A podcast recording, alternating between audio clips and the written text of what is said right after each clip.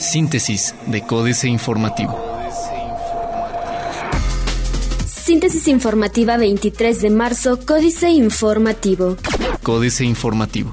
Huelga en la UAC termina este miércoles. Autoridad laboral da la razón al Esteguac. La Junta de Conciliación y Arbitraje de la Secretaría del Trabajo del Gobierno del Estado de Querétaro imputó la responsabilidad a la Universidad Autónoma de Querétaro sobre los planteamientos que en el emplazamiento de huelga hizo el Sindicato de Trabajadores y Empleados de la UAC, por lo que la huelga llegará a su fin este miércoles 23 de marzo a las 10 de la mañana. La resolución de la Junta que favorece al Esteguac señala que el patrón, es decir, la UAC, efectivamente incumplió con lo establecido en el contrato colectivo de trabajo y por tanto tendrá que cumplir con el pliego petitorio de los trabajadores administrativos, de acuerdo con José Luis González Godínez, abogado representante del Esteguac.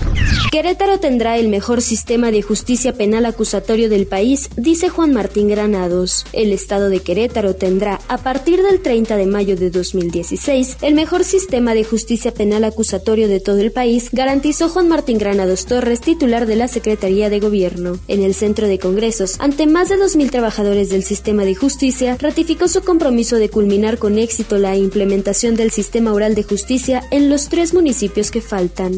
Línea Express Piloto inicia operaciones de manera formal. Este martes inició operaciones de manera formal la línea Express Piloto de transporte público en la capital del estado, que tendrá un recorrido con nueve paradas, dijo Alejandro Delgado Oscoy director del Instituto Caretano del Transporte. En entrevista, precisó que la unidad mide 15 metros de largo, tiene 39 asientos y una capacidad para 89 personas, además que no cuenta con escalinata y tendrá un costo de 8 pesos para usuarios con tarjeta preferencial.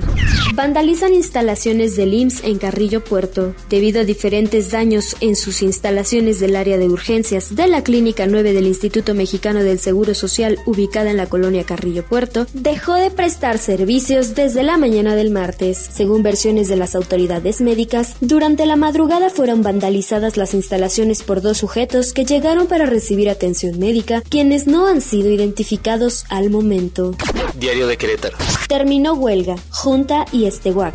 Dona municipio predio para proyecto de la Ciudad de las Mujeres. En sesión ordinaria de Cabildo, el Ayuntamiento de Querétaro aprobó por unanimidad la desincorporación de un predio de 50.000 metros cuadrados ubicado en el ejido San Pablo que será donado a la Secretaría de Desarrollo Agrario Territorial y Urbano para la realización del proyecto de Ciudad de las Mujeres. Salas. Fina rezago legislativo. Crece 15% demanda de Fonacot por vacaciones. En 15% se incrementa la demanda de créditos Fonacot por trabajadores queretanos durante esta temporada vacacional de Semana Santa, informó la directora estatal del instituto, Elsa María García Carrillo. Aseguró que hoy las vacaciones y el esparcimiento es una necesidad y la intención es que el crédito requerido sea aprovechado y para ello nosotros recomendamos, dijo, que el trabajador viaje a lugares que favorezcan la unión familiar. El corregidor. Esperan incremento vehicular carretero.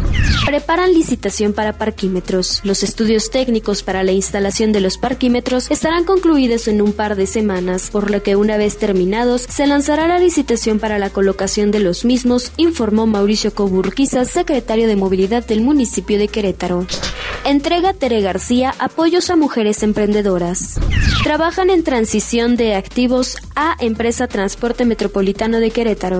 Noticias. Bernal, casi al 100% de ocupación hotelera. Beneficia a la industria la baja de tarifas de la Comisión Federal de Electricidad. Buscan que Querétaro sea modelo nacional en sistema penal oral.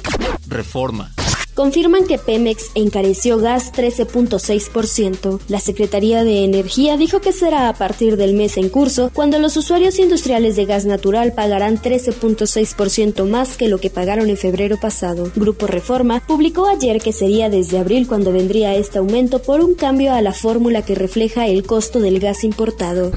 Buscan aumentar 15% declaraciones.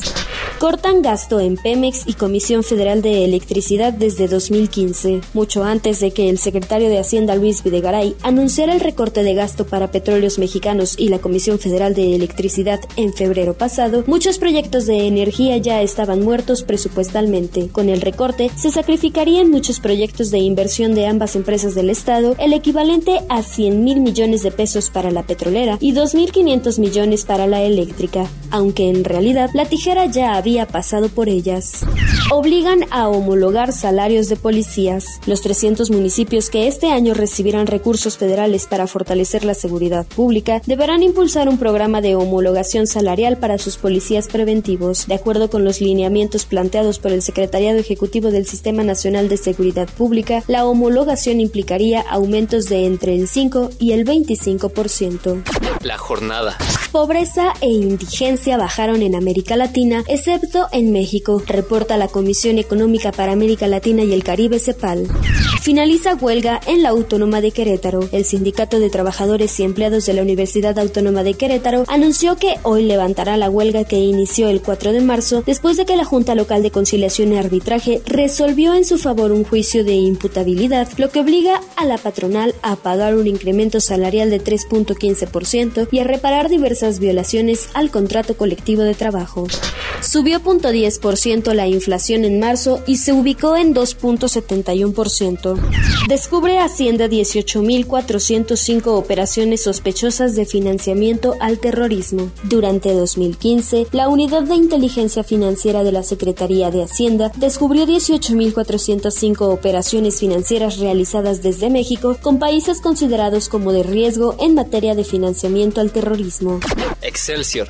Eficiencia, un reto en el gasto público. Visión de analistas. Se modera inflación quincenal del país, reporte del INEGI. Plazo para la declaración hasta el 31 de marzo, dice el SAT. Baja morosidad de la banca comercial. Internacional.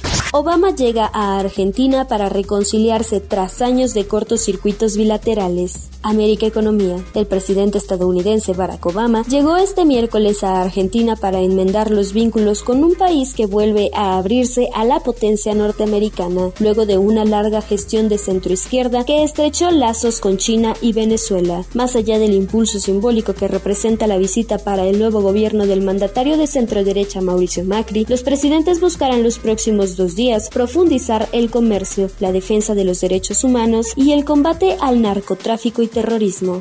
Lo que viene será peor, dice Estado Islámico. Jornada. Una cacería humana para localizar al tercer miembro de un equipo de atacantes que ayer ejecutó una carnicería en el aeropuerto de Bruselas se llevaba a cabo en esta capital, que sufrió una serie de bombardeos yihadistas que dejaron al menos 34 muertos días después de que las autoridades belgas pusieron fin a una búsqueda de cuatro días para atrapar a Salah Abdeslam, quien participó en los atentados de París, comenzó una nueva persecución cuando la policía difundió una imagen de la emisora CCTV de tres hombres que entraban en el aeropuerto empujando carritos de equipaje voluminosamente cargados y pasaban por el área de salidas, repleta de viajeros, misma que fue devastada por dos explosiones ocurridas a las 8 de la mañana hora local. Brasil congela gastos por 5.900 millones de dólares y anticipa una recesión más profunda para 2016. Venezuela exporta 456 millones de dólares en oro a Suiza buscando mayor liquidez de sus arcas fiscales. Otros medios. Moto X-Force. Pusimos a prueba el teléfono que quiere hacerte olvidar de los iPhone y Galaxy. La impresora ecológica que usa tinta inocua e inspirada en la naturaleza. Realidad virtual para la educación. Facebook abandona a BlackBerry y sus usuarios. Financieras. Dinero.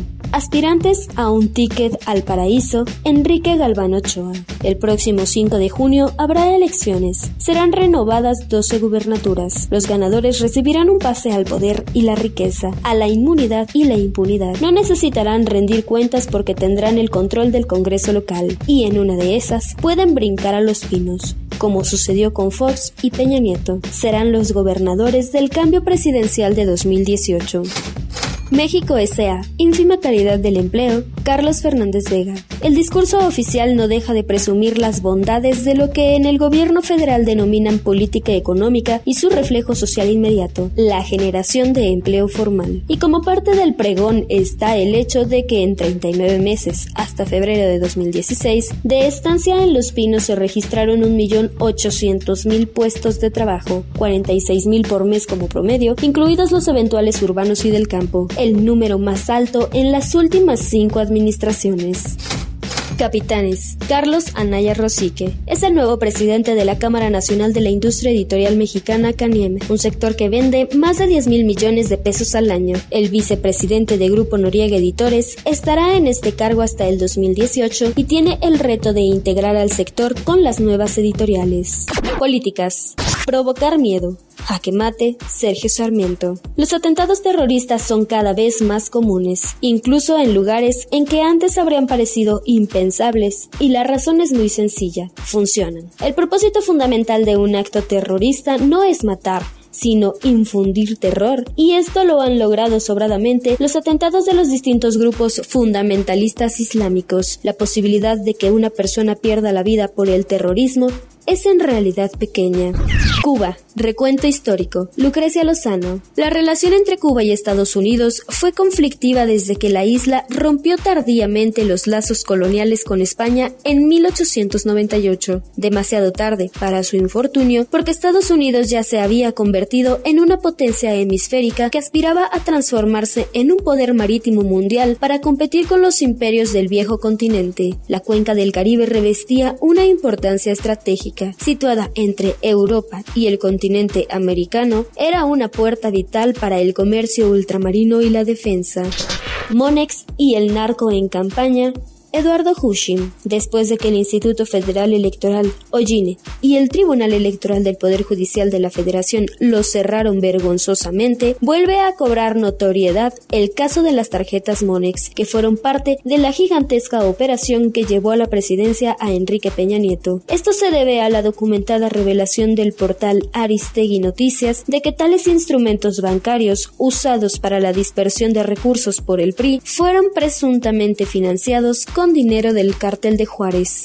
Astillero. Usuarios abandonados. Julio Hernández López. Las empresas nacionales de aviación a bajo costo parecen estar en reñido concurso para definir cuál es la peor. Con frecuencia parece llevar la delantera Volaris, la compañía fundada en 2005 por Pedro Aspe Armella, quien fue secretario de Hacienda con Carlos Salinas de Gortari y presidente del Consejo de Administración de la firma aérea durante varios años. Síntesis de Códice Informativo.